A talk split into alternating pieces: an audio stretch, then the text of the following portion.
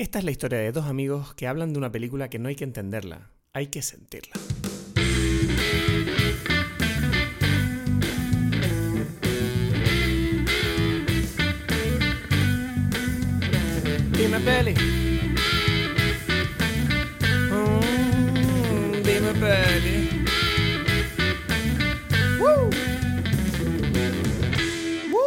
Bienvenido a Dime Pelis. Mi nombre es Cristos Gacielo, aquí desde Tenerife. Y en breve vamos a conectar, como siempre, con quién? Con Edgar Aponte. ¿Desde dónde? Desde Berlín. ¿Para qué? Para hablar de Tenet, la nueva película de Christopher Nolan que se ha estrenado en el cine por fin. Por fin se ha estrenado. Eh, ¿Y por qué no se ha estrenado antes? Llevan meses anunciándola, llevan meses cambiando la fecha. Pues porque ha pasado una cosa, eh, no sé si te has enterado, pero ha habido una pandemia mundial, te lo juro. Y, y claro, han tenido que ir atrasando el estreno. Eh, ¿Por qué? Pues porque ir a la sala de cine era peligroso, ¿no? Por, por el bicho este que, que mata a la gente. Eh, mata a, algunas, a alguna gente, otra mucha gente no la mata.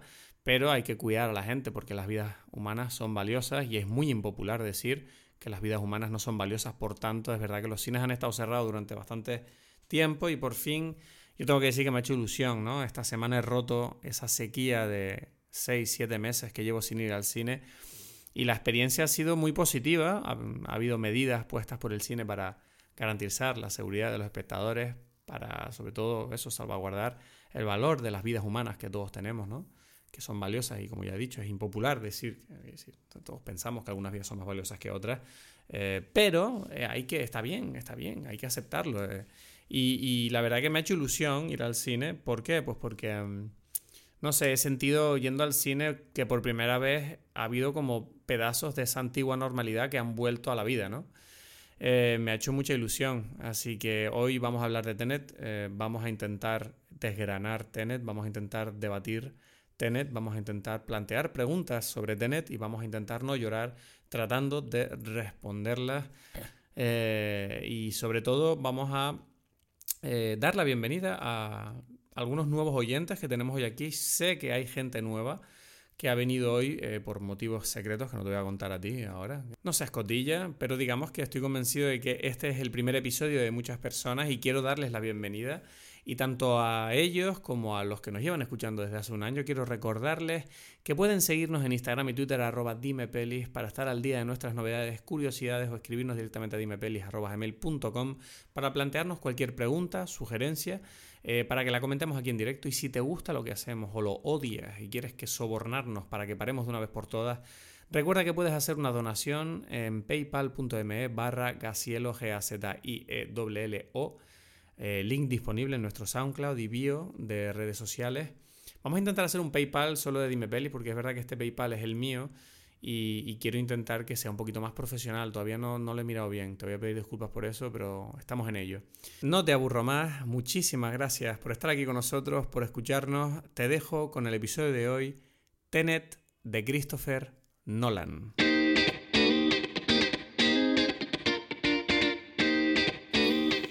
Este episodio a mí me emociona porque es el primer episodio que hacemos de un estreno reciente, ¿no? Desde hace bastante tiempo, ¿no? Sí, desde hace... Yo no sé cuál fue el último de, que, que, hicimos sobre una película fue... reciente, ¿no? No lo sé, tío. Sé que fue antes del de Contagion.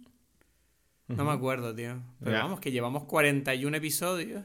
Y creo que cuando empezó toda la pandemia fue el episodio 20. O sea que imagínate, la mitad de la existencia de Dime Pelis ha sido en pandemia. Muy bien. Nada, Tenet. Tengo muchas ganas de hablar de Tenet. Eh, tengo bastantes preguntas. uh -huh. tengo opiniones a medio formar. Porque, ¿sabes qué pasa? Que hay una cosa antes de enfrentarnos a esta película que yo no paraba de pensar. Digo, mmm, quiero tener una opinión lo más pura posible. Porque obviamente esta película incita mucho a debate, ¿no? Y a mí siempre eh... me da miedo que ese debate me influya. No sé qué opinas tú. Sí, yo no sé. ¿Tú crees que, que incita debate? No sé. ¿No? Hombre, provoca una conversación. Yo no creo que esta película sea una película que la gente salga y diga, ah, vea, una película empezó y acabó ahí. El ya, ya, ya. Esas ya, cosas. Pero, y ya. Pero, no, pero no es de opiniones, es más bien como de, de emociones, ¿no?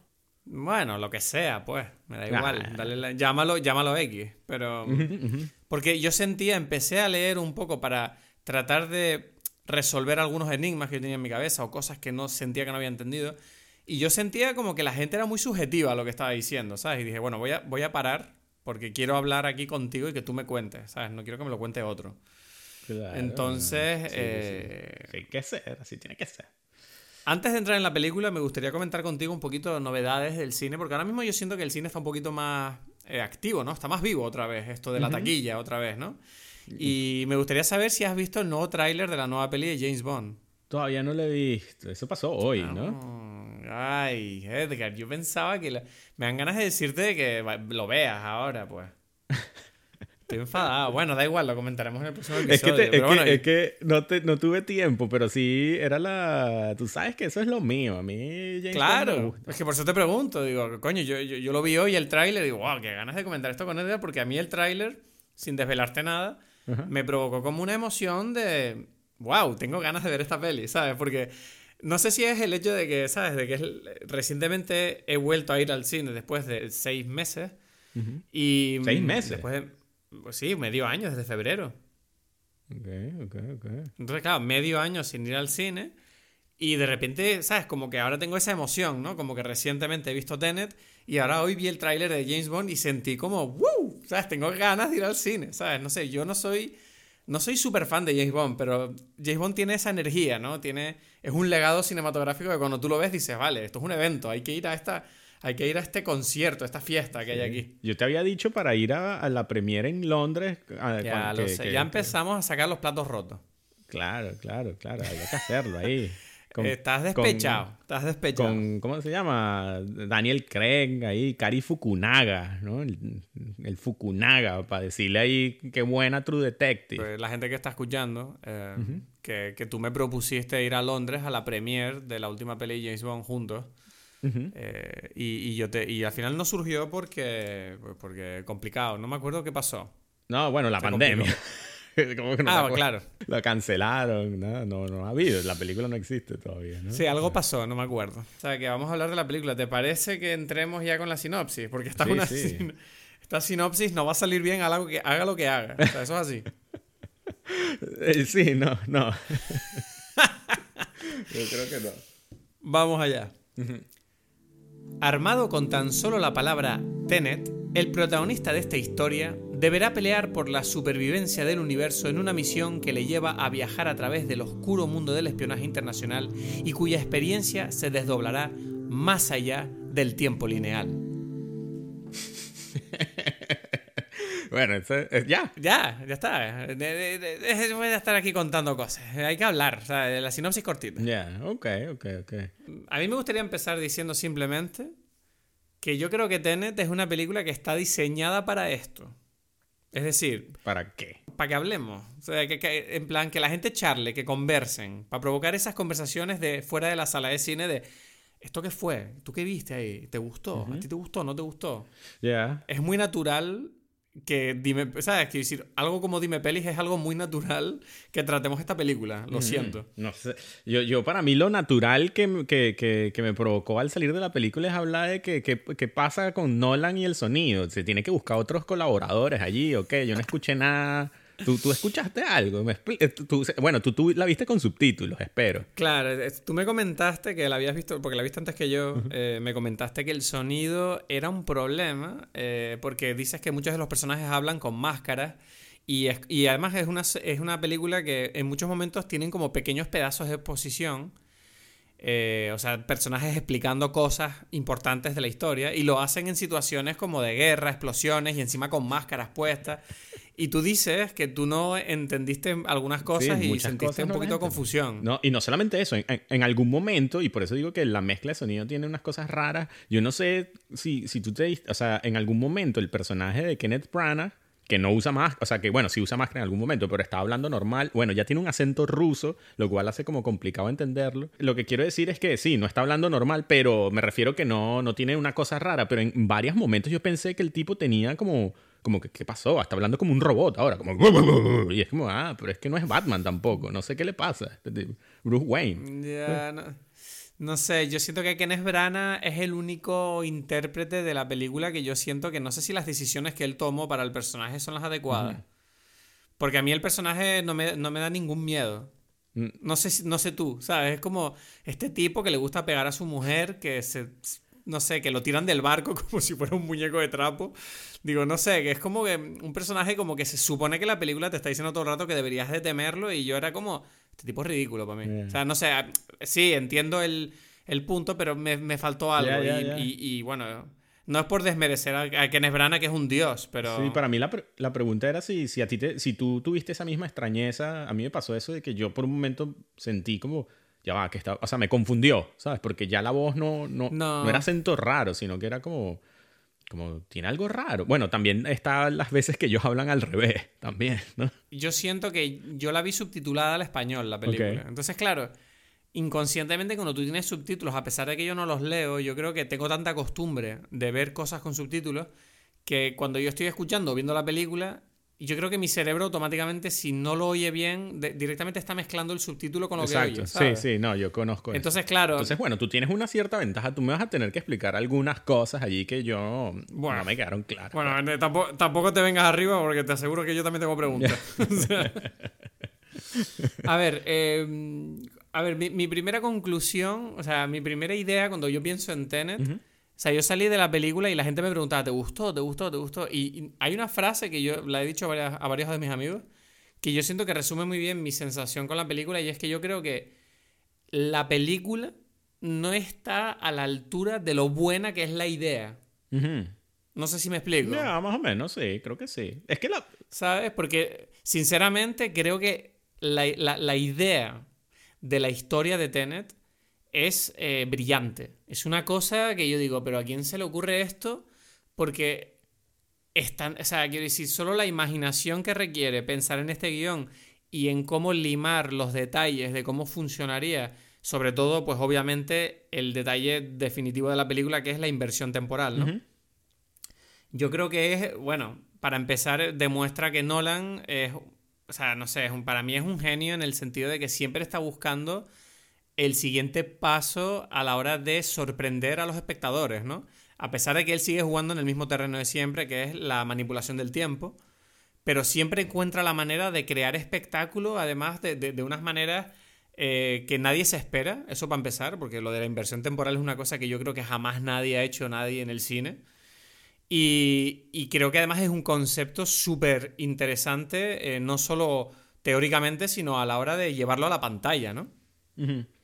Sí. Entonces, claro, yo cuando veo... Bueno, no, sí. Eh, para mí, para mí, creo que entiendo más o menos lo que quieres decir, porque al final la película es una película eh, bastante normal. Y si tú me preguntas, tampoco, o sea, en ese sentido, es como que como la confusión está en todos estos juegos que él está que él mete en la película, pero la narración es básica y la hemos visto muchas veces como está y la historia de la película es muy sencilla, o sea, no hay nada muy complicado de entender allí en la, en la historia de la película, creo yo, ¿sabes? Bueno, si, si te refieres a que eh, en la historia no quieres incluir a lo mejor los los, los efectos que tiene la diversión temporal en el significado de muchos de los personajes y las acciones, sí te digo que es verdad que la historia es sencilla. Es un tipo que es un malvado que quiere destruir el mundo y hay un agente que lo quiere parar. Más o menos, exacto. Si, si añadimos el tema de quién es quién, por qué pasan las cosas y qué está ocurriendo en cada momento, ahí para mí la historia sí es muy, muy complicada. De hecho, en detrimento de la historia diría que incluso es demasiado complicada, es confusa. Para mí no hay nada complicado en, por ejemplo, los, o sea, ¿quién, quién no,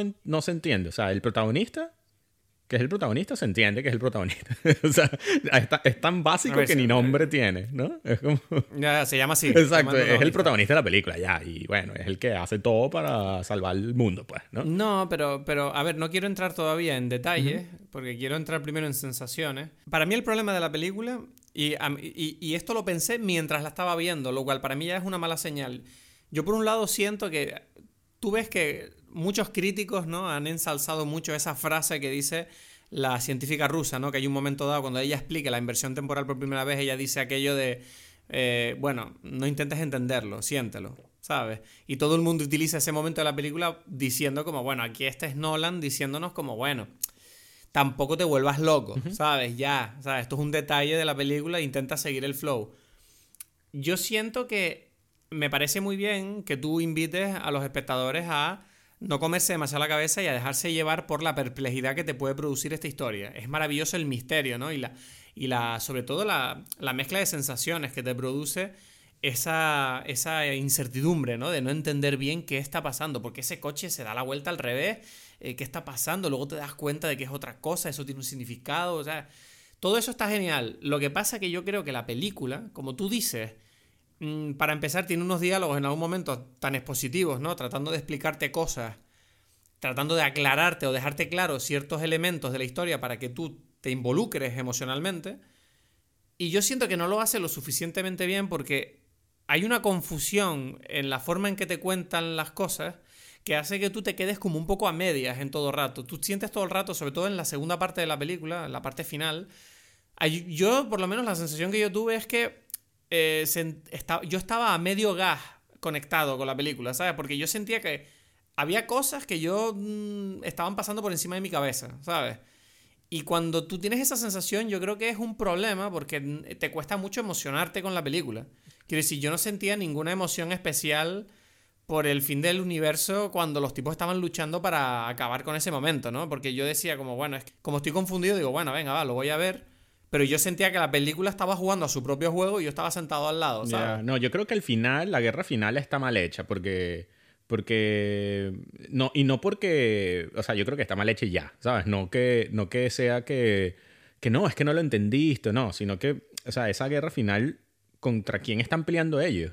No se ven los malos. ¿A quién le disparan? Es que, tío, eh, ¿sabes que yo pensé lo mismo? Porque yo dije, tío, no se ven suficiente. O sea, creo que los malos se ven, pero como tienen uniformes tan parecidos a los tipos, es como que tú no los distingues. Y hay momentos donde tú no sabes si estás viendo a los buenos o a los malos. Porque encima, dentro de los buenos, tú tienes a los dos equipos, ¿no? El que va para adelante y el que va para atrás. Exacto, exacto. El, punto es que eh, eh, yo creo que solamente el único malo entre esa guerra es el ruso grande que está vestido de azul. No, porque te, explico, yo lo pregunté esto cuando salí de la sala de cine. Y yo me acuerdo que hice la misma pregunta. Dije, ¿pero quién eran? ¿Con, ¿Contra quién luchaban? Porque había un montón de explosiones, pero yo no veía que ellos dispararan a nadie, ¿sabes? Ni se muriera nadie del, bando de los malos.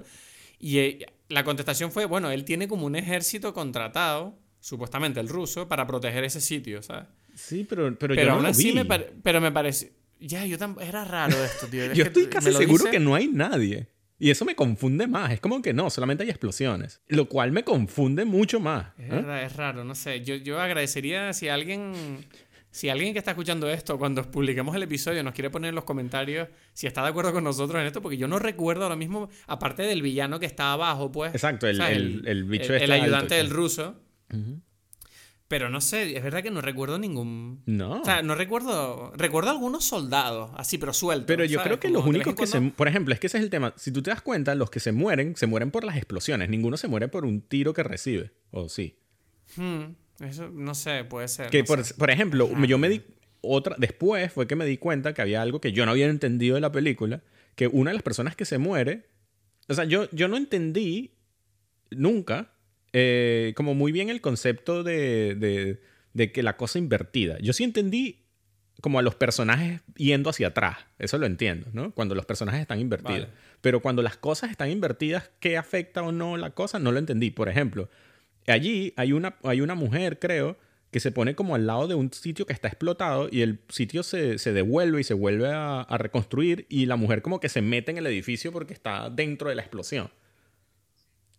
Claro, porque lo que te, te, explico, cuando tú tienes la explosión invertida, tienes el efecto contrario. Entonces, en una explosión normal, eh, la onda expansiva te empuja, pero una, en una explosión invertida lo que hace es te chupa. Claro, claro. Entonces, lo que pasó es que le absorbió la, la, la, explosión y se quedó dentro de la pared y se murió. Ya, yo eso yo no lo entendí. Yo cuando vi la película, yo pensé que ella estaba allí. Eh, o sea, que como estaba ella también invertida, yo pensaba que ella también estaba invertida, entonces era como que ella, ella había explotado allí, pero tú lo estás viendo todo lo inverso, entonces cuando, cuando, o sea, era como que, ok, lo van a avisar para que cuando esté en, en su sentido original no le pase, no sé, yo no, o sea, esa parte yo no, yo estaba esperando y que, ya va, tienen que salvar a esta mujer, y es como, no, esa mujer se murió y ya, ¿sabes? No, no, yo no, no, yo tampoco entendí muy bien, por ejemplo, la parte donde él dispara la bala invertida a la, a la mujer, ¿no? A Kat. Y, y, y, claro, se supone que ellos dicen como no, tenemos que invertirla para ayudarla a que se cure y llevarla, no sé. Y yo no entendí muy bien por qué invertirla la va a curar. Quiero decir, vale, significa que la bala que la disparó o la herida se va a curar. Porque las heridas que provocan las municiones invertidas al parecer son distintas. Eh, Entonces, yo no entendía eso, ¿sabes? No, es como, que, no, me está quedando claro. Sé que la están ayudando, pero no sé cómo. Yo creo que es como que como inviertes el tiempo, no se está dañando, sino que se está curando. ¿Entiendes? Es como que el cuerpo está yendo al revés. Entonces, en lugar de empeorarse, se está mejorando. Eso fue más o menos lo que yo entendí, ¿sabes? pero tú cuando, pero tú cuando tienes una herida, tu cuerpo reacciona y te cura. No, pero... Entonces, cuando tú vas... Ah, ya. Entonces, ¿qué se supone? Que tu sistema inmune te ataca y ya, te destroza no en Nah, pero es que... Ve, ahí es donde repetimos. Pero eso no tiene repetimos lo que, ahora que lo repitamos lo que dijo la científica rusa. No intentes entender. No, no, este, este es verdad que no tiene. Este es al revés. Pero. Pero sí, no, tampoco lo entendí. Da un poco igual. O sea, me dio un poco igual también allí, como en la película. Estas cosas no, no, me, no me preocuparon particularmente. Pero, pero es lo que digo, esos son como todos detalles que, que, si entiendes o no entiendes, dan un poco igual. O sea, es como que tú entiendes que es que a ella si la metes para el... Al contrario, se va a curar, ya. Eso está claro. Para ver, eh, da igual cuando esos detalles, pero por ejemplo, hay un detalle que yo no, a día de hoy sigo sin entender, que es eh, la, la, muerte de Neil. Ajá. ¿Vale? O sea, se supone que Neil, descubrimos, yo lo, lo descubres enseguida, que él es el que se sacrifica para que el otro tipo, eh, o sea, para que el protagonista se, se, salve y consiga abrir la puerta, ¿sabes? O sea, porque el tipo le abre la puerta y recibe el balazo. Y entonces él puede entrar y luchar con el ruso y evitar todo el fin del mundo. Entonces, yo lo que no entiendo, yo, yo, sigo sin entenderlo y que alguien me lo explique, porque lo miré en internet incluso y seguí sin entenderlo. Supuestamente, el nil que muere es invertido. Entonces, ¿qué pasa? Que cuando el tipo le va a disparar, el nil muere al revés, es decir, se levanta de muerto, se pone delante de la bala, recibe la bala y luego se va. Y, tú, y supuestamente luego el Nil que él ve al final de la película es el Nil que se va a invertir para volver al momento donde el tipo dispara para morir. Sí, por eso él, por eso es que él está ahí como llorando, porque él sabe que él se va a morir. Pero, pero ¿no te parece un poco absurdo que el tipo sabe lo que va a pasar y aún así es incapaz de reaccionar ante ello? ¿Quién? Neil.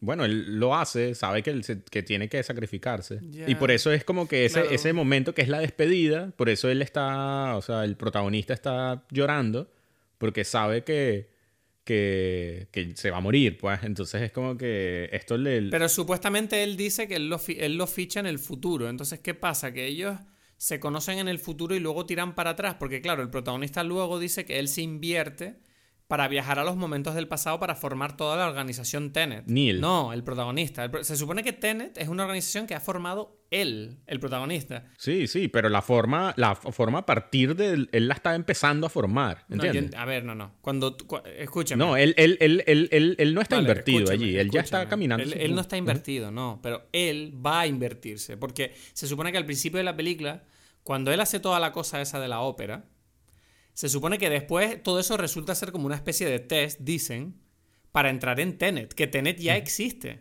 El tipo se lo dice, dice, no. Mm, sí, pero existe en el futuro. Él, empieza, este tipo empieza su historia allí. no, es muy, em, e, exacto. Yo sí tengo claro la, historia del protagonista. El protagonista sigue esa historia, ¿no? y, y, bueno, quizás echa para atrás, echa para adelante, pero Tenet se crea en el futuro y estas personas se van se, se, se, echan, empiezan a invertirse. Neil se echó para atrás, ¿sabes? Antes. Porque, claro, una, vale, una pregunta. Porque yo hay una cosa que no entiendo. O sea, toda la escena de la ópera, ¿qué cojones es? Porque yo no entiendo dónde encaja eso en la eh, historia. Quiero decir, ahí hay una pieza del algoritmo y Neil está en la ópera. simplemente que. Neil está en la ópera. Neil está en la ópera. Y además está invertido en la ópera. Porque él es claro, él es el que lo, lo, salva allí. Sí, entonces ese Neil es el mismo Neil que conocemos lo salva porque él sabe. Ese Neil que vemos en la ópera es el mismo que luego vemos durante la película. Sí, o sea, Neil. O sea, para mí esta película, eh, o sea, esta película son, son algo así como tres películas juntas, ¿no? Y son una película de James Bond, una película, o sea, Memento, y, eh, y Terminator. Vale. Sí, sí. ¿Entiendes? Porque es, lo, es Terminator en el sentido de que este tipo es, el, es como John Connor, que va a hacer la resistencia en el futuro y manda a, sus, a sus miembros de su resistencia al pasado para que lo salven a él, para que lo ayuden a formar la resistencia, ¿sabes? Ya, ok. Es eso, es como que Neil viene siendo como el Kyle de Terminator, que, ¿sabes? Que echa para atrás para... Él ya sabe todo y él como que tiene que presentarse allí para, para ayudar al protagonista a, a, que se convierta en el protagonista. Pues él, él al principio no lo es, ¿no? No sé qué tiene Nolan con el tiempo. ¿Con ¿Por qué le gusta tanto jugar con el tiempo? De verdad, tiene una obsesión este hombre. Esta película para mí es como la vuelta a la primera película de él, ¿no? O sea, la Memento. Es, es que es Memento, es que es Memento, porque Memento te acuerdas que tenía lo mismo, ¿no? Una historia que iba para adelante y otra que iba para detrás. Y yo recuerdo viéndola pensando como diciendo, es que es igual, ¿sabes? Es el mismo concepto. Es pero mucho más, pero visualmente representado esta vez en vez de por montaje, ¿sabes? Claro, claro. Él y, volvió como. Y, pero bueno, él, pero él, él, lo hace también en Inception con el tema de los niveles de sueño uh -huh. y, de, y, en Interstellar con los temas de la gravedad. Uh -huh. En Dunkirk, eh, creo. ¿Qué también. hace Dunkirk con el tema Dunkirk del tiempo? también, porque Dunkirk son tres historias, cada una en tres momentos, o sea, en tres, con tres velocidades, o sea, tres duraciones distintas, ¿no? Una es un día, otra es una semana y otra dura un mes o algo así. O no, una exacto. hora, un día, una semana. Es increíble, no sé. Por decir cosas Pero, buenas, dime, ¿qué? ¿Qué, ¿qué, qué, vas a decir? Porque yo, yo estoy confundido, me duele la cabeza. no, de, de, ir para atrás y para adelante, ¿no? Que es lo mismo en Memento. Mezclado con, o sea, la otra, es como que es una película que se nota que, que le emociona mucho a Nolan porque son sus como que sus ideas prim primordiales, ¿no? Las que los convirtieron en hacer cine, ¿no? Esto de Memento y eh, una película James Bond que siempre ha sido como el sueño de, de Christopher Nolan, obviamente. Sí. Y esta película es una... Es, es claramente una película de James Bond eh, modificada para Nolan, ¿no? Que eso me trae a mí, solamente por, por, por hacer un pequeño paréntesis, a, a la bebida de, de la película. Que es verdad, es... se me olvidó preguntarte la bebida. Déjame adivinarla, déjame jugar. No, no la vas a poder es, es, imposible adivinar porque es una película de Nolan. No, te, te voy a partir bueno, la pero cabeza. No, no, no, no es una Coca-Cola Light. está muy bien, está muy... Eso, eso hubiese sido lo lógico, ¿no? O sea, como lo más así fácil. Claro, lo lógico sería que fuera una Coca-Cola Light. ¿Qué pasa? Que Edgar es alcohólico. Entonces, claro, Edgar va a decir, una Coca-Cola Light no me vale. O sea, tiene que ser una Coca-Cola con algo invertido. Que no, pero es que ese es el tema, exacto. Eh, además, para Nolan, es como que Nolan se merece otra cosa. Si fuese una película distinta, me tomo la Coca-Cola Light, pero, pero Nolan se merece una invención, ¿sabes? Un, este tipo, todas las películas, él se pone un reto y dice, voy a hacer algo nuevo que nunca se ha visto y que nunca nadie ha hecho. Entonces dije, mira, voy a hacer, voy a hacer mi primer cóctel inventado por mí 100%. ¿sabes? Vale, un, un, un cóctel original, igual que los guiones que uh -huh. él está vendiendo y que promueven que los estudios inviertan en ideas originales en Exactamente, vez de hacer exacto. putos remakes. Exacto, Me parece muy bien. Y yo por eso, si hago, si un día entonces esto todo nos da la posibilidad de que yo haga un, un bar de cócteles que tienen relación con películas y que muestremos las películas. Entonces esto es una idea como un spin-off de Dime Peli. Eh, Bebe Peli. El primer cóctel... El, el, primer cóctel sería precisamente este, que es mi primera invención totalmente nueva, ¿no? Y, y mi idea fue, como esta es una película de James Bond, ¿no? Es como que, ok, ¿cómo sería una película? O sea, y bueno, ¿cuál es la bebida de James Bond clásica? Es el martini, ¿no? Vale. No, bueno, eso lo sabes, ¿o no? Claro que lo sé. no me convenció tu seguridad allí en ese momento. No, es que solo quiero que lo digas ya, pues. Estoy como... Nada, nada. Entonces invertí el martini en mi cabeza y lo hice con, en lugar de ginebra con, con ron y, y en martini blanco, o sea, el vermú blanco no, pero, sino vermú eh, rojo, pues, para hacer un vermú tinto, para hacer el, la bebida así que sea negra además, porque este James Bond es negro, pues. Entonces es como que... Genial. Es un, una inversión del martini mm. que pega con esto. Y, y además le, agregué, le puse nombre y todo. Uh, sí. ¿cuál es? El nombre es Rumor. Vale, no me digas nada. ¿Eh? No sé, no sé por qué es rumor. rumor, porque es rom, de rum, o sea, en inglés, pero ah, se lee rumor. igual como Tenet de un lado para otro. Es un palíndromo. Pero, vale, vale. Rum, pero se llama rum por todo. Ah, ok. Como rumor, como okay. rumor, pero. Okay. Interesante, interesante. Bueno, bueno, ahí te dejo ese paréntesis de James Bond. Pero esta película tiene muchas cosas, muchas más, porque Inception ya él como que había empezado a usar eh, estos conceptos bondianos, ¿no? Estas ideas, detalles bondianos. Pero en esta película él como que va todavía más, ¿no? Porque este protagonista es mucho más, es un espía, ¿no? Eh, de por sí, ya porque en, en Inception no son espías. En cambio, en esta película ya estamos en la CIA y todo, ¿no? Es que tú dices la CIA, pero, ¿sabes? Yo estaba. Yo durante la película yo tenía la confusión. Porque yo decía, ¿este tipo por qué cojones está haciendo todo esto? ¿Para quién trabaja? no, pero al principio, al principio trabaja para la CIA, después ya no.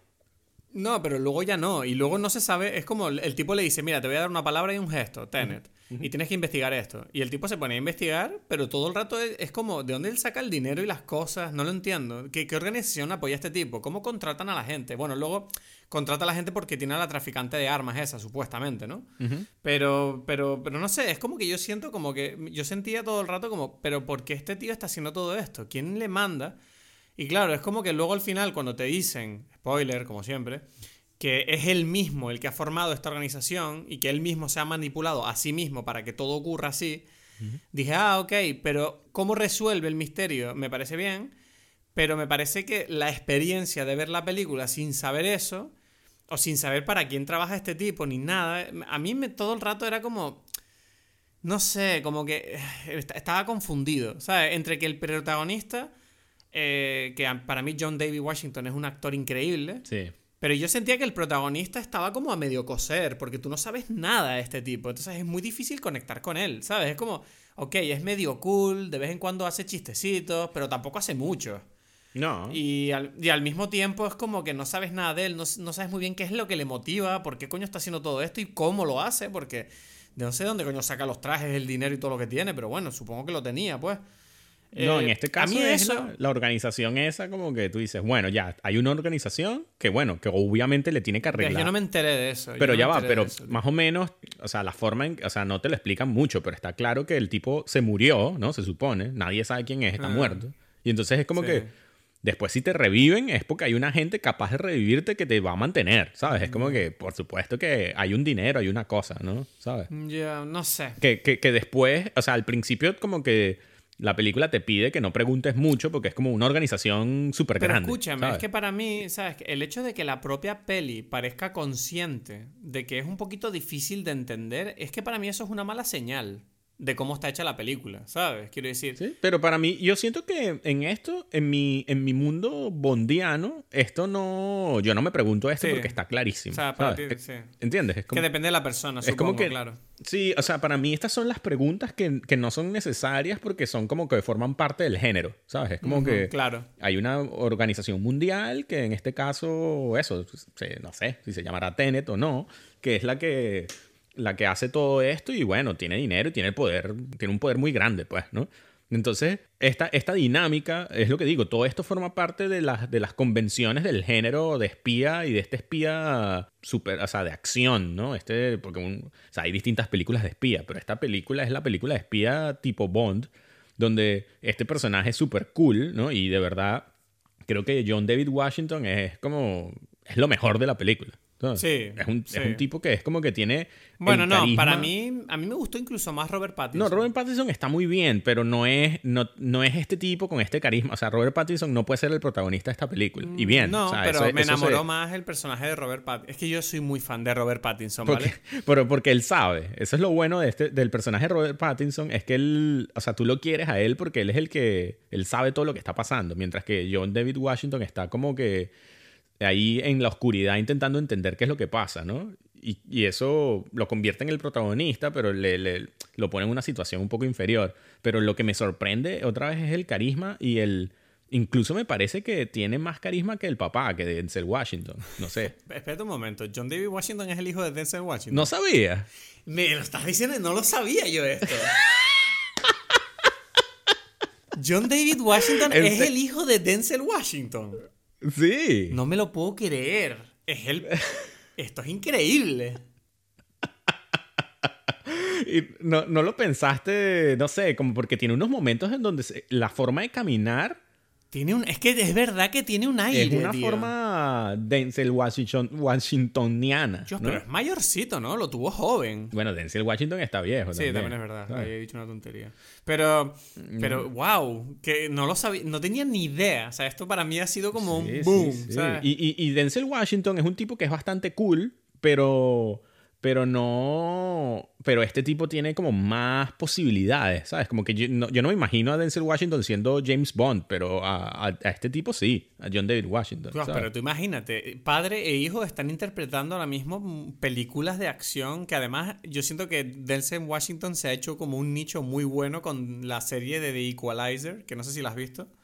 Aunque yo, Sí. aunque yo No, no. la primera me pareció excelente. Deberías verla, es muy entretenida.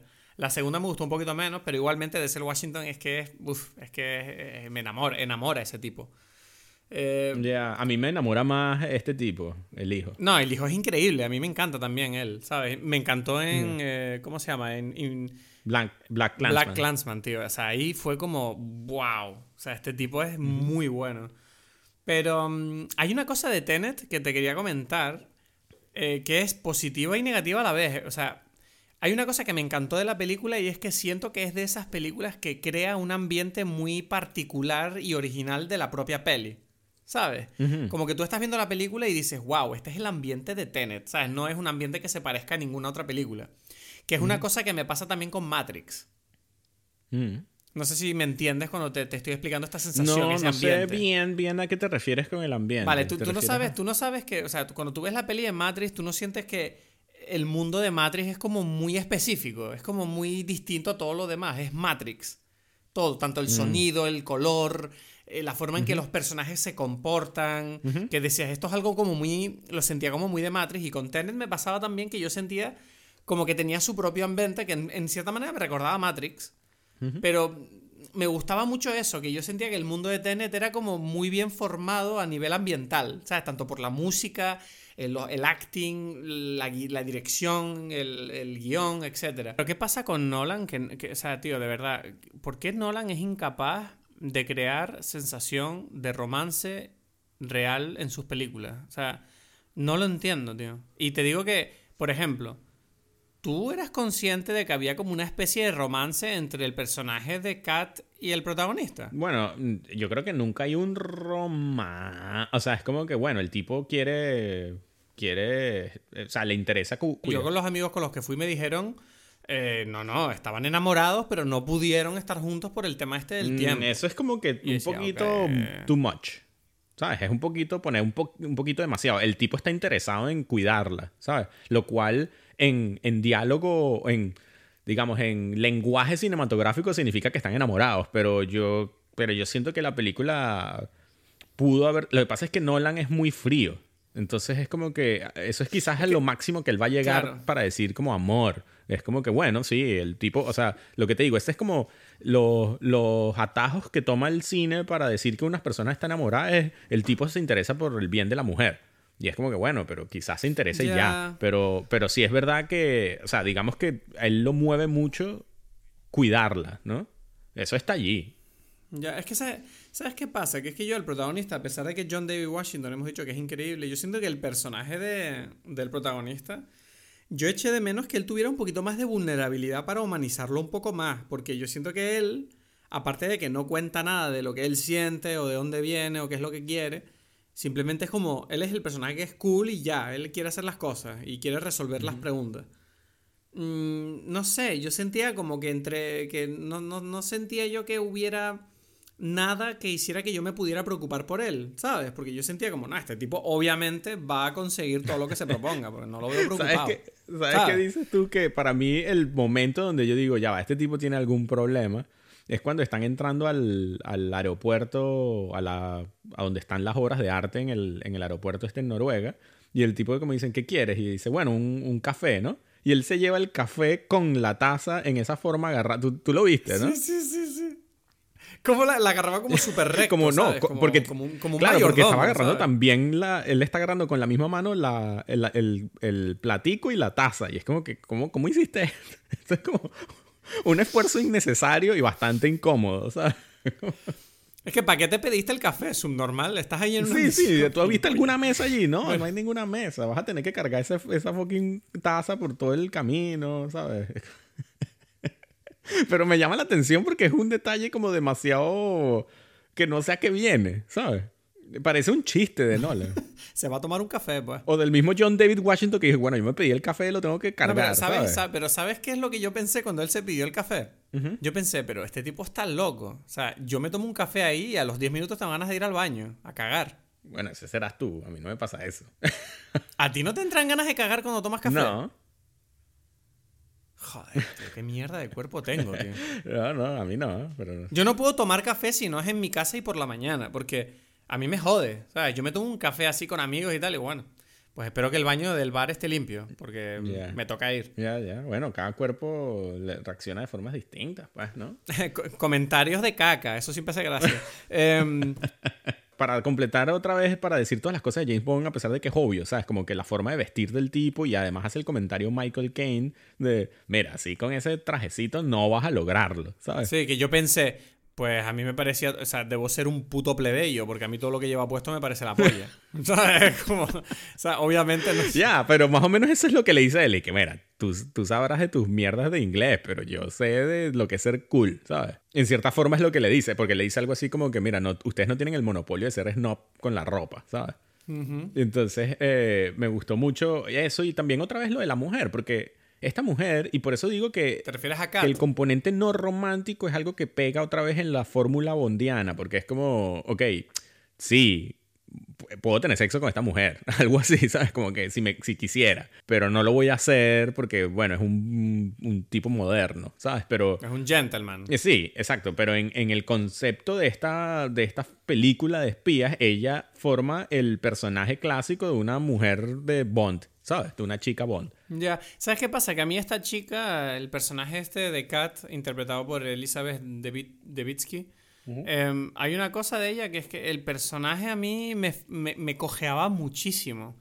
Porque todo el rato se supone que eh, el, el riesgo de este personaje es que se está jugando eh, su, ¿sabes? su hijo. O sea, ella quiere Sí. volver a reunirse con su hijo. ¿Qué pasa? Que al hijo no lo vemos nada en la película. No. Entonces, claro, esa relación nosotros la asumimos por lo que ella nos cuenta. Sí, sí. Que para mí no es suficiente como para que yo me preocupe de verdad por lo que le pueda pasar a esta mujer. Porque es como, mira, tú me contaste que quieres mucho a tu hijo, pero yo lo he visto dos veces al niño ese y ya. O sea, no sé qué está. O sea, la historia no me está invitando a, No, no. a involucrarme emocionalmente con la preocupación de esta mujer, ¿sabes? Y, y creo que eso es un fallo, ¿sabes? Un poco. Que, que creo que el niño tenía que haber estado más involucrado en, en- en la historia, ¿sabes? De alguna manera. Sí, sí, sí. Además, tú no sientes ninguna amenaza al niño tampoco. O sea, se ¿Qué supone... es eso? Que es como súper raro que todo el rato tienes a estos personajes haciendo mil cosas y es como que el niño está por ahí, ¿sabes? Está en el colegio, estaba en- eh, ahí, se fue a visitar unas ruinas, no sé, está por ahí. Claro. El niño nunca está en peligro de verdad en las manos del villano como en plan, pues lo voy, te lo voy a quitar de las manos o algo, no Sí. sé. Es que yo creo que lo utilizan como un recurso clásico y...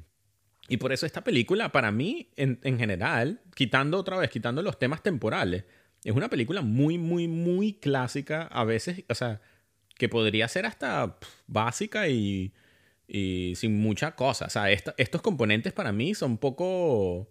Son un poco aburridos. O sea, esto, como dices tú, ese personaje de la mujer es como lo, lo más como... Tú lo entiendes solamente como fórmula. Como, bueno, ya, él quiere salvar a la mujer. O sea, pero no te emociona, ¿no? Es como que tú, tú entiendes el concepto y entiendes que, bueno, como es mujer y como es mamá, ella quiere a su hijo, pues, y ya. No me lo tienes que explicar mucho, yo ya entiendo más o menos porque conozco que las mamás les gusta, ¿sabes? Defiendan a sus hijos y tal, pero no, no está logrado, como dices tú. Es simplemente como que, bueno, yo, yo utilizo esto, me hago el, me, me saco el as bajo la manga de, de la mamá con el niño y ya tú vas a sentir empatía por este personaje y ya, ¿sabes? No sé, lo único que yo creo que es interesante es que la peli en realidad es bastante trágica.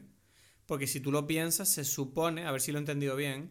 Claro, toda esta situación se pone en marcha porque el tipo este ruso, Andrei Sator, eh, como que sabes, como que mm, él siente que su vida ya no merece la pena ser vivida y él se va a llevar a todo el mundo con él, ¿no? Y uno de los grandes pilares de esta de- depresión, por llamarlo de alguna manera, una depresión bastante gorda, eh, es el hecho de que, bueno, por un lado está enfermo y por otro lado que perdió como el amor de su mujer, Claro. ¿no? Y se supone como que el amor de su mujer lo empezó a perder porque ella pensó que le estaba poniendo los cuernos con una tipa que se tiró del barco que al final resultó ser ella misma. No, pero, pero ella ya ahí ya estaba, o sea, eso, eso fue después, ella ya había perdido el amor porque sentía que ella lo tenía encerrado, ¿no? No, pero yo, te, no, yo tenía entendido que ella, ella decía que su relación con él empezó a caer en picado a partir de ese día que pasaron cosas. Como que vio a la mujer y no sé qué, ¿no? Porque ella tira el, el, el- las, las- las frutas esas, las fresas, no sé qué es lo que es. ¿Por qué las tira? Porque es como que el tipo, porque ella se da cuenta que ella no lo quiere. Y eso es antes de que ella se lance. Bueno, no sé. Como puedes ver, tengo muy claro de qué va la película. Pero por eso, pero, pero la idea de todo, o sea, tú lo entendiste en general. Y, y, y lo que, porque, o sea, otra vez, los juegos temporales lo que hacen es simplemente las secuencias estas maravillosas de, de, de acción, pero no, pero en la historia... Sí, pero emocionalmente la película no te... ¿Sabes? Yo creo que yo siento que es eso, que la película es impresionante, es un espectáculo eh, genial, que yo creo que hay que verlo. Es una película interesante de ver, tanto con, por cómo está hecha, por lo que propone y todo lo demás. Pero sí que siento que a nivel emocional, de verdad, o sea, a mí personalmente, entiendo que haya otra gente que no esté de acuerdo conmigo, pero a mí me falta algo en esta película para sentirme involucrado hasta el punto de emocionarme con las cosas que están pasando, Sí. ¿sabes? O, o los desarrollos que ocurren, porque de verdad que yo siento que hay un punto de la película donde tú de verdad estás como medio... eh, vale, estoy entendiendo que esto es importante porque la película me lo está diciendo, pero yo no estoy preocupado, No, ¿sabes? no. Por ejemplo, o sea, la, la parte del final, eh, cuando ellos están luchando, ¿no? La guerra que es tan misteriosa que tú ya y yo ya hemos comentado que no sabemos contra quién están disparándose. Aparte de eso, cuando ellos llegan a la parte final con la valla esta, la puerta, y tienes al ruso ese que está tirando cosas a un agujero, y- y yo no entendía qué coño era ese agujero y qué estaba haciendo el ruso exactamente. Ya. No. ¿Sabes? No entiendo qué está pasando aquí. Entonces, claro, yo me tengo que preocupar de que él está tirando cosas a ese agujero o me tengo que preocupar de que se muera el ruso. No entendía bien. no, el- cuando digo el ruso me refiero a- al malo, ¿sabes? Ya, ujú. Porque se supone que si se muere el malo, explota esa cosa. Pero al mismo tiempo el otro está como haciendo cosas ahí, como metiendo bombas ahí en un agujero y no sé qué. Y no entendía, o sea, nadie me explicó, no entendía. No, o sea, y entonces, claro, esa confusión constante hace que tú estés ahí como diciendo, vale, ¿dónde están los peligros aquí? Eh, Están en que él está, ¿sabes? O sea, explícamelo para que yo esté ahí agarrado en mi asiento diciendo, no, no hagas eso, ¿sabes? no sé.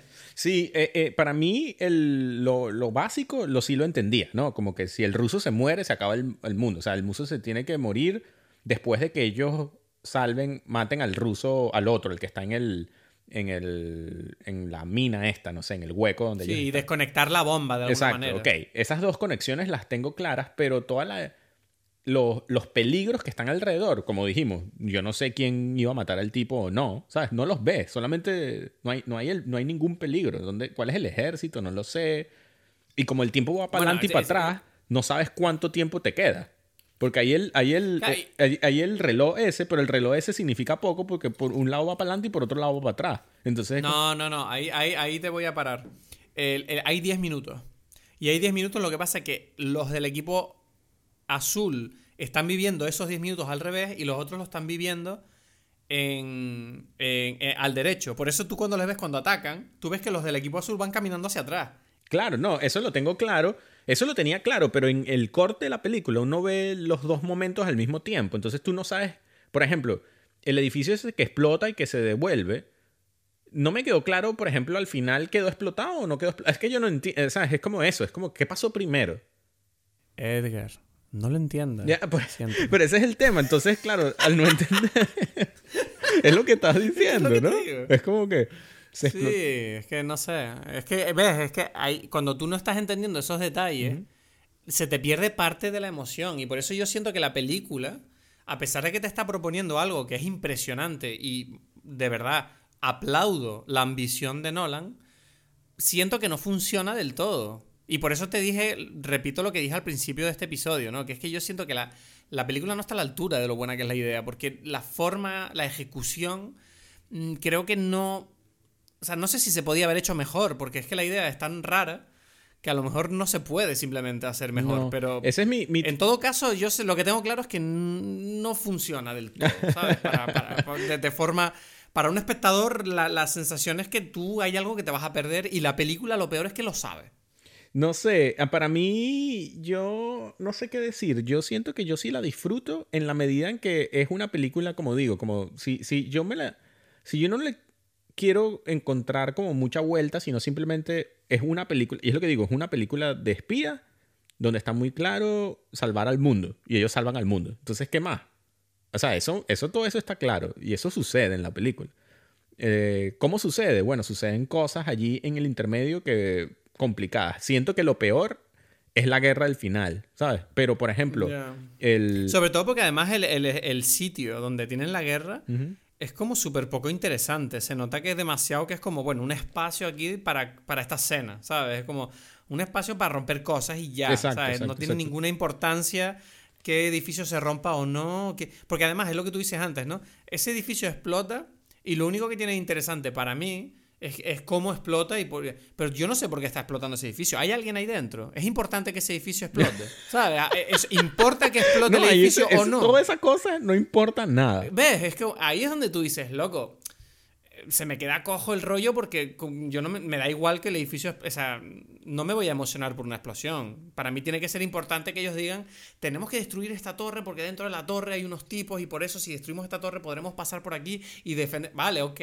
Entonces me das un valor añadido a entender por qué hay que atacar eso. Pero si lo único que me vas a enseñar es ataques aleatorios de edificios que explotan y bombas y, y, un coche que pasa por ahí y ya, es como, bueno, me va a dar igual. Claro. Por eso te digo que en realidad la película, y estamos como en la parte donde está, donde, donde está peor eh, solucionado el problema que implica esta película, pero eh, la escena del aeropuerto y la pelea de él con él mismo, ¿sabes? Cuando él se devuelve y eso, eso sí está bien hecho, ¿sabes? Sí, eso es genial. Eso es genial. de hecho, eh, mis amigos, ellos lo adivinaron. Yo dije, yo podía haberlo adivinado si hubiera pensado, pero es que yo no pensé. Yo estaba viendo la película. Claro. Entonces, cuando yo vi la película y de repente me di cuenta de, espera un momento. ¿Sabes lo que pensé? Cuando se peleó con el tipo la primera vez, yo pensé, wow, pedazo de pelea y cuánto protagonismo le están dando a este soldadito que no, ni siquiera tiene identidad. Bueno, yo al, comienzo también, tú piensas que son dos. Y claro, y me llamó mucho la atención decir, wow, me encanta cómo la película me acaba de explicar por qué vi lo de antes. Porque claro, tú estás viendo la pelea con el soldado y dices, ¿esta pelea tan larga para qué? ¿Sabes? Fue como, qué raro, una pelea ahí. No, bueno, porque es la primera pelea en este sentido donde tú estás viendo como alguien hacia atrás, ¿sabes? Sí, es verdad. Entonces, eso, pero igualmente, es la impresión de esto. Entonces, después la vuelves a ver, pero desde el otro punto de vista. Hmm. Y eso, eso es como genial, como ver lo que, lo, lo que uno iba para atrás, eh, después va para adelante y, lo, y a la inversa, ¿no? Entonces, eso. Hmm. Esa es eso y después también la de, la de los carros, pues, ¿no? Todo el... La secuencia de, la secuencia de los coches me gustó muchísimo. Sí. Y me gustó mucho también cómo te explica porque ese coche se vuelca ahí y aparece. Todo tiene sentido, ¿sabes? Está muy bien. Lo único que no me gustó de la secuencia de los carros es todo el tema este de este equipo de gente que él consigue de repente, ¿sabes? Con todos estos camiones para hacer ese plan. ¿Sabes? Que yo sentí como. Me habría gustado que te mostraran un poquito cómo lo preparan el rollo, ¿sabes? Para tú sentirte un poquito más conectado a lo que están haciendo, ¿sabes? Como, wow, ¿lo van a conseguir o no? En vez de eso, simplemente tú lo ves ejecutado y por eso se me queda un poco frío el rollo de, bueno, el tipo se lanza encima del camión, saca la cosa y no sabes quiénes son los tipos que conducen. Ah, el equipo, sí, sí, ya, ya, ya. El equipo en sí, es como un Ocean's Eleven en miniatura, eso ahí en medio, incrustado en medio de la película. Sí. Que, ni siquiera te explican quiénes son esos tipos. El único que tiene un poquito es el, el, el, indio, ¿no? Sí, el indio, que por cierto, ese tipo me gustó mucho. Sí, sí, sí, sí. sí. No, los personajes todos muy bien, como tú dijiste. Eh, Robert Pattinson me, me, gusta mucho. E incluso el, el tipo, el Aaron Taylor Johnson, ¿sabes? El actor este, el de Kick-Ass. Sí. ¿Sabes? ¿Sabes cuál es? Sí. Pero ¿sabes cuál es en, la, en Tenet? Que sí. Ese me gustó mucho, el militar, pues, ¿no? Él también, ¿sabes? Que tiene un papel mínimo, pero es... Eh, sí, pero lo poco que hace te, te, te deja como una marca, ¿sabes? Sí, exacto, Este tipo ya sé quién es. Y eso, eso me gusta en general. Como dices tú, es verdad que Kenneth Branagh, por ejemplo, quiere hacer su mejor versión de un villano de James Bond. Y, y no sé, creo que es por lo mismo que tú dices de las emociones en la película que en realidad no hay emoción en las películas. Y eso es lo que siempre se le ha criticado a, a Nolan que es como que Nolan Hmm. intenta, pero no, no lo logra, ¿no? Es como que él es muy cerebral. Es un tipo que, que le va muy bien todo, todo el rompecabezas, el laberinto tem- eh, temporal y, y... Yo creo que la, la película de Nolan donde él más ha conseguido transmitir emoción es Interstellar. Se supone, pero yo siento que tampoco lo logra. Yo siento que lo que... O sea, la- Para mí sí. Yo Ya. lloré con Interstellar. Yo lloro con Interstellar. ya, ya, esto, esto lo hablamos en el capítulo perdido de, de Dime Pelis, ¿no? No me acuerdo. Sí, nosotros hicimos un, un episodio de Dime Pelis de Interstellar. ¿Sí? ¿No? No, lo no, de Interstellar no. Yo estoy casi seguro que sí. No. No sé, no sé, no sé. No, porque sé cuándo... sé- No, Creo que lo tengo y todo. Vale, pues ya me lo sacas y me lo enseñas y veremos de quién es esa voz, con quién hiciste tú un dime peli y a ver si soy yo, porque no recuerdo yo eso. A pesar de, la- de los fallos de Nolan, a mí lo que me da pena es que yo creo que esta película es la película que los críticos de Nolan eh, tienen más munición para criticarle, ¿sabes? Y me da un poco de pena porque yo creo que al final del día, a pesar de todo lo que hemos dicho en este episodio, y de los fallos que uno pueda encontrar o de las cosas que no te puedan gustar cuando ves una película como Tenet, yo creo que lo que no se puede negar es que Christopher Nolan es un pilar fundamental de la industria del cine actual y yo creo que la ambición que tiene este director y los cojones que tiene son de admirar solo por el espectáculo que él es capaz de proporcionar, ¿sabes? Quiero decir, yo admiro a este hombre porque aunque las cosas no le hayan salido del todo bien, es que uno no puede sino aplaudir ante la audacidad que él ha tenido al hacer esta película. Es realmente esperanzador ver a un director como él que es capaz de convencer a una major, como puede ser Warner, a que se gaste 200 millones en un guion original. Que yo recuerdo que esta sensación ya la tuve cuando vi Inception, que pensé, wow, pedazo de guion original. Que es lo que al final del día los espectadores lo echamos de menos, ¿no? Ver películas que te sorprendan, que te dejen perplejo y que te lleven a sitios que tú no conozcas, que no, que no entiendas, ¿sabes? Y, y te digo, yo esta película, a pesar de que no la entendí, sí que agradezco muchísimo estar en una sala de cine y estar viendo algo que yo digo, wow, esto no lo he visto nunca. Y, esto, y no sé, o sea, no lo entendí del todo. Y en el fondo, aunque a pesar de que no lo entendí del todo y mi opinión en ese sentido es negativo, pero al mismo tiempo es positivo porque me gusta que el cine me ponga esos retos de decir, vale, ¿cómo te sientes viendo esto? Y hay muy pocas películas que lo hagan ahora, porque se ha hecho tanto que es difícil eh, cruzar nuevas fronteras, ¿sabes? Pero yo siento que Nolan lo hace. Le salga bien o mal, está buscando siempre el siguiente paso, ¿no? A, una nueva experiencia en, en, la pantalla. Y yo, sinceramente, a pesar de todo lo que hemos dicho en este episodio, Tenet, yo creo que se merece como mínimo un aplauso. O sea, es, es increíble esta, este trabajo que ha hecho. Sí, sí, sí, sí. O sea, yo creo que él, él siempre va a apostar por, por el cine, ¿no? Es un tipo que lo tiene muy claro y por eso, en- ante la situación eh, mundial eh, complicada, especialmente para las salas de cine, este tipo como que asume el reto, que incluso lo gracioso es como dijimos al principio, James Bond tenía una película, ¿no? Siendo como la tradición de, en este tipo de, de cine y como la garantía de, de taquilla que fue cancelada y que todavía no ha sido estrenada por, por, por no sé, por toda la situación. Y llegó Nolan y, y como asumió la, la batuta y dijo como que no, yo lo hago, ¿sabes? Ah, y por cierto, la banda sonora me parece excelente. Sí, el ¿no? tipo este, Ludwig Göransson, yo lo conocía porque es el tipo que hizo, que trabajaba, que hizo los discos de Childish Gambino. Exacto, exacto. Sí, y es el que ganó, ganó el Oscar, ¿no? Por Black Panther, creo. Exacto, ganó el Oscar por Black Panther y, y no, y siento que, ¿sabes? Es, la- es una de las primeras películas que hace eh, Nolan sin Hans Zimmer y yo siento que el, el tipo este está llamado a convertirse en un gran sucesor porque no sentí la diferencia, ¿sabes? Sí. Es muy Hans Zimmeriana la, la banda sonora. Sí, sí, sí. Es bastante en la línea de, de Nolan, además. A mí, a mí me gustaría que, que él, o sea, yo de verdad estoy un pelín cansado del burn, burn, un poquito. A mí- yo no, tío, yo no, ¿ves? O sea, he leído en varios sitios que la gente está cansada, pero a mí, a mí es que me gusta mucho. No, a mí me gustó mucho Es como que, un que él- estilo, ¿sabes? pero el tema no es por él, sino porque los de, todos los demás lo usan, ya está, ya Ya. es- está como demasiado trillado. A mí lo que me gustó más fue precisamente el uso como de los de las, eh, los loops al revés, ¿sabes? Que hay mucho Sí. como eso. Que no, que la- de hecho la música, eh, bueno, dijeron, leí que hay partes de la banda sonora Ujú. que están al revés cuando un personaje está invertido. Claro, se- no sé. Y que- eso es, y, se- y- y tú no lo notas, lo notas solamente si te fijas con mucho cuidado, ¿sabes? Pero que son detalles que te hacen ver como que, ¿sabes? Cuidaron cada detalle para con el tema de la inversión temporal. No sé, te digo, a mí me parece impresionante que esta película exista y que haya salido ya es un logro, ¿sabes? Sí.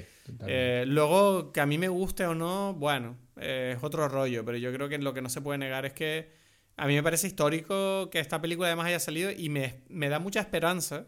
O sea, yo creo que hay una cosa que hace que esta película yo le tenga un especial cariño, es, es el, es el tema de sentir que después de lo que hemos vivido este año, en 2020 con la pandemia, sentir que el motor cinematográfico como que vuelve a encenderse poco a poco, ¿sabes? Esos mecanismos empiezan a rodar otra vez y que esta película sea un poco como la punta de lanza de ese movimiento, pues no sé, uno siente que tiene ganas de, de ver más cosas, ¿no? Me da igual si luego podemos criticarlo porque no nos ha gustado del todo. La cuestión es estar ahí y seguir viendo películas. Y yo creo que, no sé, que Tenet siempre será especial por eso, ¿no? Sí, eso. Yo creo que es importante como eh, impulsar como eh, eso, como estos, estos negocios o esta, no sé, esta vida, ¿no? Que para que, para, para tener... Mierda, tú vives directamente de eso. Y tu mujer también. Claro, claro. Entonces es importante que, que haya movimiento de, de- de- de que no mueran estas cosas, ¿no? Tenet, ha sido intenso, intenso Tenet. Siempre Nolan ahí haciéndolo, haciendo el trabajo. ¿no? Sí, ese tipo está, está trabajando. Está ahí grind- grinding, como se dice. Grinding, sí. Yo tengo una recomendación esta semana. Ajá. eh, bastante extraña, pero mm, la recomiendo así valiente. Ok, ok. ¿Qué es? ¿Vale? Es la película de Eurovisión de Will Ferrell. Ah, ajá, ajá. Es, eh, como que parece que, que- que le gusta a la gente, ¿no? A ver, yo te voy a decir la verdad. Yo, yo cuando la vi dije, esta mierda no me interesa. Esto es una tontería de comedia, un poco estúpida y tal. Pero la vi la semana pasada y... ¡Wow! Fue toda una sorpresa. O sea, quiero decir, es de esas películas que tú dices, vale, si te la tomas en serio, obviamente esta película es una estupidez. Pero si te la tomas con un poquito de sal y, y aceptas el hecho de, bueno, ellos saben que Eurovisión es una cosa un poco estúpida, pero al mismo tiempo que tiene mucho encanto, ¿sabes? Y esta película, mm, no sé cómo explicarte, o sea, el humor es bastante bueno, el guion es interesante porque culmina en un momento que a pesar de que tiene un... Hay un detalle del protagonista que no me gusta nada, que yo siento que el guion ahí es raro, pero la película culmina en un momento musical que a mí me puso los pelos de punta muy fuertemente. Y, y no sé, me, me dio mucha ternura. O sea, es una película muy entretenida. No, no voy a decir que... No creo que le cambie la vida a nadie, pero sí sé que, por ejemplo, tengo amigas que, y amigos que les ha flipado porque tengo amigos que son muy frikis y les gusta Eurovisión, ¿sabes? Y, y esta película yo creo que hace es un, es un grandísimo homenaje a Eurovisión, a la gente que le gusta Eurovisión, y si te interesa lo más mínimo eh, el mundillo y, explorarlo, tío, tiene un reparto cojonudo. Rachel McAdams lo hace genial, Dan Stevens está impresionante, y bueno, Phil, Will Ferrell, ¿qué te voy a decir? Es Will Ferrell. O sea que, no sé, yo la recomiendo. Si tienes un rato y te apetece ver algo ligero, échale un vistazo, igual te lo pasas bien. Ok, ok, ok. Bueno, bueno. Eso, no, yo no tengo ninguna. O sea que, que me quedo con Tenet. Bueno, pues acabó el episodio. Ya estamos. Venga, toma por culo. O sea que John David Washington es el hijo de Denzel Washington. ¿Qué me estás contando? Qué pedazo de crack. Muchísimas gracias. Espero que te haya gustado el episodio de hoy. Estate atento a nuestras redes sociales para ver cuál es la película de la semana que viene. Nos vemos aquí en Dime Peli.